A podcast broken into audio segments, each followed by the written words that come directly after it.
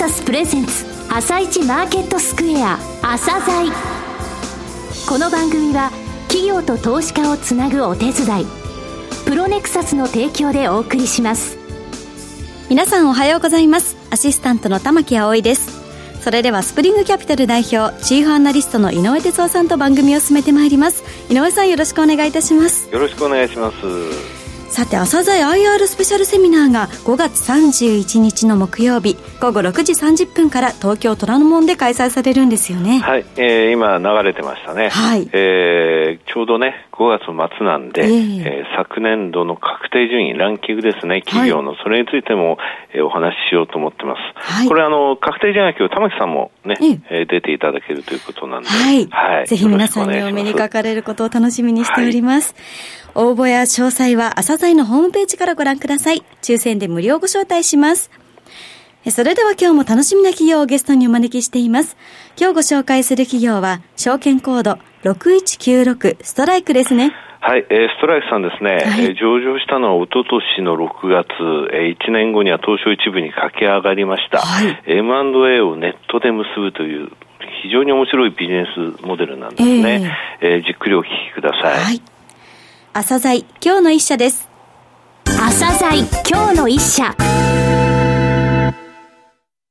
本日は証券コード6196東証一部上場のストライクさんをご紹介いたします。えー、まずは遠隔とですね、事業内容についてお話しください。はい97年の7月に、まあ、私が創業者として設立をいたしました。で業務としてはあの M&A の仲介業務をあのやっております。まあ、当社の一番の特徴なんですけれども、ネットで会社を売るということを、はい、あの、一番最初に日本で始めた、そういう会社です。ずいぶん早いですね。そうですね。日本では一番初めでしたですね。うん、結構度胸ありましたね。そうですね。まあ当時あの26か7ぐらいだったと思いますけれども。はい。まあ今だったら恐ろしくてできないですね。なぜこの M&A に注目されたんですか？あの、当時まあ以前私会計士をやってたんですけれども、あの、自分の担当したクライアントさんで、うん、M&A をやってこう会社を大きく変えていくっていう、はい、そういう会社があったんですね。で、その取引のこのスケールの大きさにこう惹かれて、うん、もうこれをぜひ自分でもやってみたいと思って始めたっていうのが、創業のきっかけなんです。えー、そして98年10月、はい、1年後ですね、えー、スマート、をネット上に開設されたと。はい、えー、そして本格稼働されて、ネットを活用した M&A サービス、その先駆者となられたということですね。はい。はい、その通りです。はい、まあ、価値ある M&A の創出にまっすぐですと。はい。まあ、いうのが、あの、当社の企業信条ということになっております。うん、はい。まあ、お客様のあの、まあ、ごニーズですね。うん、あの、やっぱり会社を売買するっていうことは、はい、まあ、それぞれあの、その M&A 自体が目的ではなくて、はい、その後何をするかっていうことが大事なので、まあ、そこのニーズをしっかり汲み取って、売却する人、買う人、まあ、両方にとってこの価値のある M&A を作っていこうと。まあ、いうのが当社の、まあ、方針ということです。はい、えー、この頃のですね、M&A をめぐる事業環境、これどういうふうにお考えですか？あの、非常に今、M&A、かつてないぐらい、あの、企業さんの関心が高いですよね。そうですね。うん、あの、小さい企業さんは小さい企業さんなりに、で、大きい企業さんは大きい企業さんなりに何かやっぱり考えてるという印象は、はい、あの、あります。少子高齢化、事業承継の問題がものすごい大きな問題になってますよね。大きいですね。ここで終わっちゃったら、この技術、この文化、この伝統がなくなってしまうというのは日本にたくさんあるじゃないですか。はい。そういった部分も、えー、御社でも扱われてます、やっぱり。そうですね。我々のお客様、うん、特にあの、譲渡、はい、あの、ご希望されている経営者の方は、もう半分以上があの、そういった中小企業なんですね。うん、後継者がいなくて、会社の存続どうしようっていう、まあ、そういう非常にこう課題を抱えていらっしゃる企業さんなんですよね。で、実際にあの、帝国データバンクさんがですね、はい、まあ、2016年に行った、後継者問題に関する実態調査っていうのがあるんですけれども、はいはい、ここによると、後継者の有無、はい、これアンケート項目で入ってるんですけども、うん、もう全体の66%。3分の 2? そうなんです。後継者なしっていうふうに答えてるんですよね。で、当社も譲渡理由の、まあ、半分以上、直近の数字ですと54%。はい。まあ、後継者不在。なるほど。で、会社の存続のために譲渡決断されたという形になってます。うん、さて、このネットの利用を含めたですね、御社の強み、どうですかね、最初はですね、はい。あの、もう今から20年前なので、うん会社をネットで売ると、はい、インターネットそのものがまだあの普及してなかった時代だったので、でねはいまあ、非常に怪しく思われてたんですね、当時は。ただ、あの、私なりにあの合理性があるっていうふうに思っていたのは、うん、やっぱり我々お客様が中小企業ですので、はいまあ、中小企業ってやっぱり数が多いんですね、うんうん、で。たくさんあるものとたくさんあるものの、はい、まあ、縁組みをしていくと。なるほど。やはりこれ、インターネットっていうのが媒体として一番良かったんですよね。なるほど。まあ、それをあの、一番先駆けてやっていると。うんまあ、その20年のやっぱり蓄積がありますので、まあ、そこのノウハウが、やはり当社の一番の強みっていうことになってきます。これ大きい企業さんですと、相手がどこにいるんだって、あまり探し回る必要ってないと思うんですね。これ中小企業はそうはいかないので、うん、ちょうどインターネットってのは一番適してたんですね。はい、まず上等企業のオーナーさんが、はい。まあ、M&A をされるときに、うん、まあ、望まれることっていうのが、まあ、いくつかあるんですけど、まあ、いい条件で、はい、いいお相手様に譲りたいと。そうですね。うん、できれば多くの企業さんから選べた方がいいわけですね。そうですね、当然。はい。はい、で、その時に、まあ、ネット、インターネットっていう媒体ですと、うん、まあ、情報が向こうからこれ集まってくるわけですね。はい、でそうしますと、こう、譲渡ご検討されるオーナーさんから、うん、経営者の方からすると、まあ、たくさんいるお相手様の中から自分が選べるというのが、まあ、最大の、まあ、メリットっていうことになってきますね。今のこの、えー、ステータスって言いますかね。はい。の状態するまでやっぱりご苦労ありましたでしょうまあ、あの、最初は、やはりお客様がね、はい、なかなか来てくれないとか、はい、あの、そういうこともあったんですが、うん、やはり、あの、時間が経っていきますと、こういう M&A のマッチングもインターネットがいいだろうっていうことが、はい、やはり徐々にあの浸透していったのが、当社にとっては良かったことですよね。無料のポータルサイト M&A オンラインありますね。あの、M&A について広く、もっと広く知っていただこうと、うん、はい。まあ、いうことで始めたポータルサイトなんですね。で、あの、まあ、M&A に関する、まあ、周辺知識ですよね。あの、法律税金。はい、えー、こういう問題から、どこの会社がどういう M&A やったと。いうことまでですね、幅広く情報として提供するサイトになってます。こちらの無料で見ることができると、はい、こういうサイトになってます。まあ、当社もう一つの特徴としましては、はい、まあ、私も、うん、あの、出身がまあ会計士だということもございます。はい、で、当社、あの、会計士資格、それから税理士資格、はい、えー、それから弁護士資格、弁理士資格、あの、資格の保有者っていうのは結構在籍してるんですね。でそういうことがまた一つ強みになっております。で、こういったあの、事業バックボーンっていうのがあるもんですから、うん、全国あのいろんなあの税理士協同組合さんですとか、まあ、会計士協同組合さん、はい、まあ、こういうところなんかとも提携させていただいたりしてます。うん、で、またあの事業承継っていうことになってきますと、はい。うん、まあ、保険っていうことも絡んできたりすることがありまして、まあ、あの、当社、あの、大株主の一社になってますけれども、大同生命さんなんかとも業務提携させていただいていると。はい。こんな関係になってるなるほど。えー、具体的なですね、M&A の流れって言いますか、制約するまでっていうのはどういうフローになってるんですかね？まず、譲渡ご検討という場合ですけれども、はい。まずやっぱり第一歩はご相談にいらしていただくと。なるほど。いうことになってまいります。うん、はい。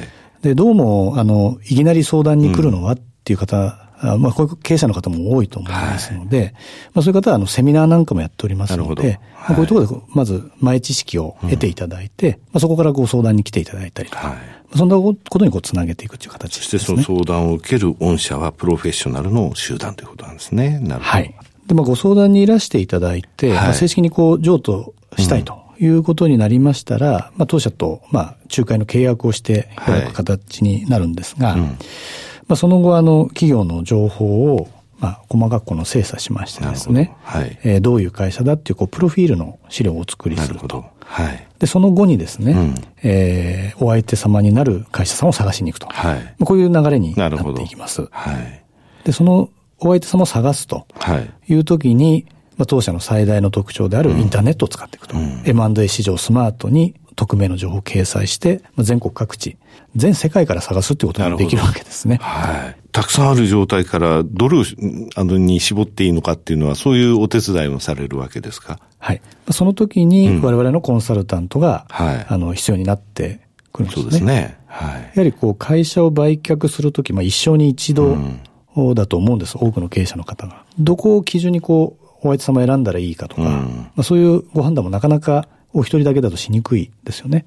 我々はもう年に100件近くの M&A やっておりますので、はい、あの経験が豊富ですので、うん、そこら辺経営者の方に寄り添ったアドバイスさせていただくと。なるほど。はい、いうことになります。それから最近はですね、はい、経営者ご自身からのご相談ということではなくて、はいえー、奥様からのご相談っていうのも時折あるんです。で、最近ここが増えてるんですよ。なられちゃそうなんです。とかですか。なるほどね。あの、やはりこう、会社を売却するっていうのは相当決心として重たいので、はい、決断できないまま亡くなられてしまう経営者自分が運営するわけにもいかないし、未亡人になってさあどうしましょうという時ですね。で、そういう方、まあ、経営に向き合ったことのない奥様が会社を売却しなきゃいけない。はい、非常にご不安になられるんですね。うん。で、そういうこともございまして、まあ、我々の方は、まあ、女性コンサルタントの育成、はい、えー、増員ということもどんどんやっておりますので、うん、あの、会社手放すときに安心して、はい、あの、ご相談いただけるような体制を作っていくと、うん、さて、今後の成長戦略についてお話しいただけますか。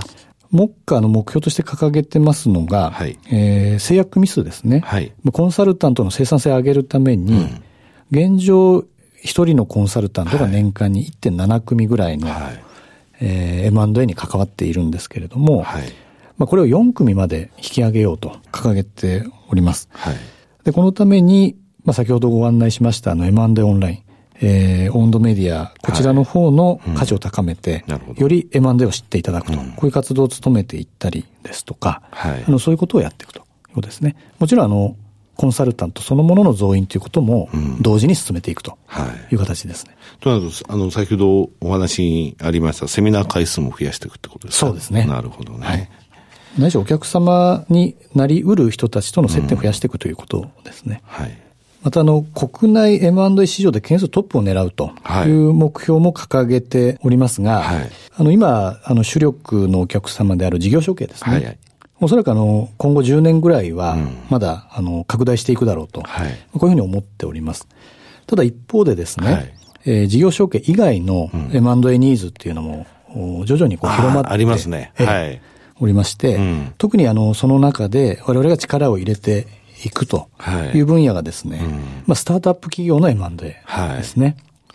はい、IPO だけが、はい。出口じゃないんですよね。そうなんです。IPO して、それでしばらくしてから M&A される、えー、に応じられるオーナーさんもいらっしゃいますけどそうでなく IPO に行くまでの費用をかけない段階のところで、海外多いですよね。あの、米国の事例なんか見ますと、うん、もうスタートアップ企業っていうのはもうほとんどが M&A で売却していくと、エグジットしていくと、うん、日本は数字がちょうど逆ぐらいの割合ですので、でねはい、逆に言いますと、うん、ここが日本はこれから伸びていく分野だろうというふうに考えてます。ね、実際、あの、チームを作って着手しておりまして、うんはい、徐々にこう実績が出てきているところですね。もう一つ、あの、当社の、はい、最近のトピックスっていうことなんですけれども、はい、一つこの売上の成長をしていくためのドライバーの一つで、あの、コンサルタントの数っていうことがあるんですけれども、うん、こちらの採用の方もですね、まあ、予定以上にあの順調に進んでるっていう状況です。はい。こう1年から3年ぐらいかかかかると、うん、まあこの人たちが一人前になっていくので、はい、まあ収益貢献していくと、このイメージです。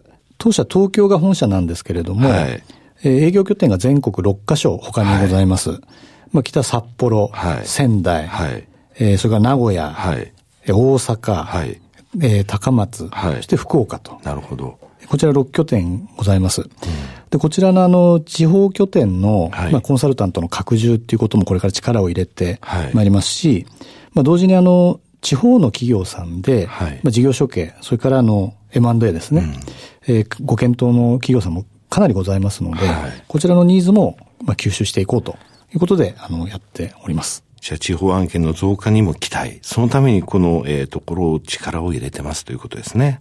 最後になりましたが、リスナーに向けて一言お願いします。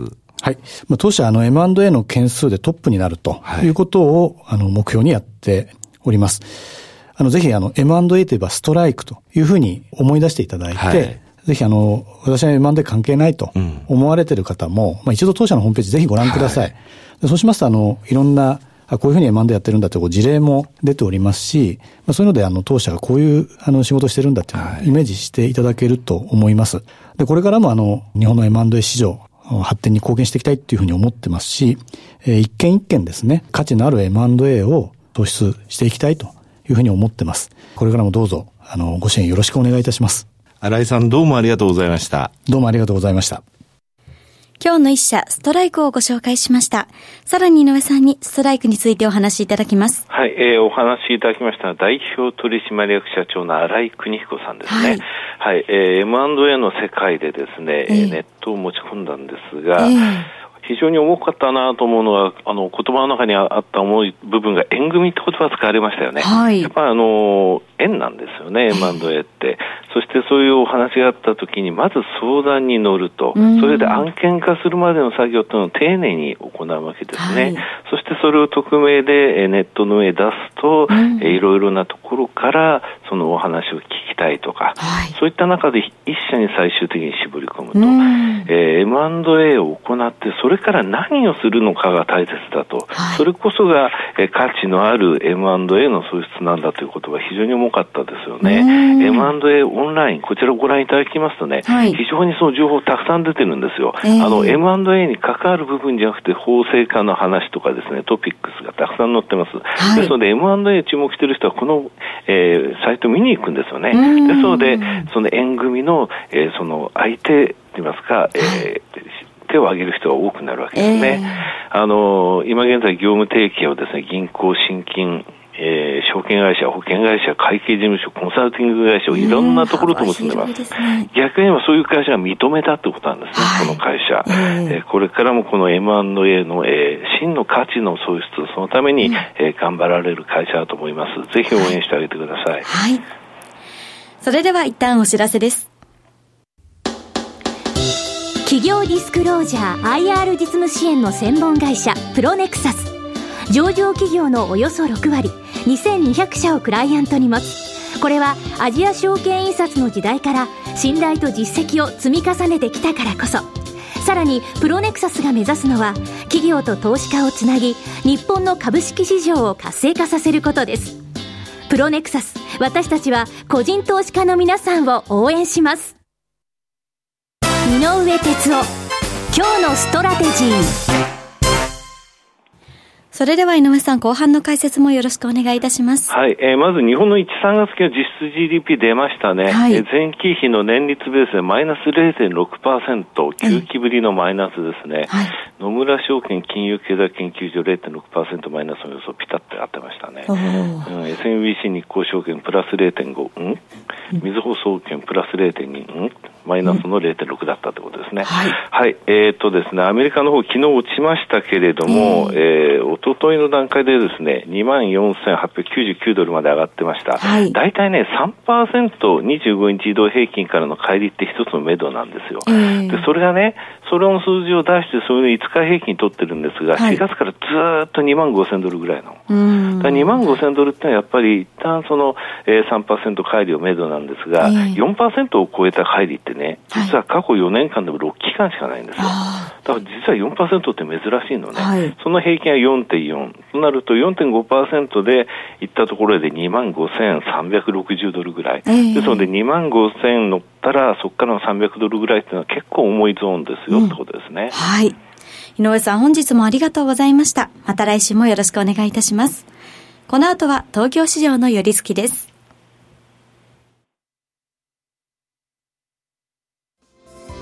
朝鮮この番組は企業と投資家をつなぐお手伝いプロネクサスの提供でお送りしました。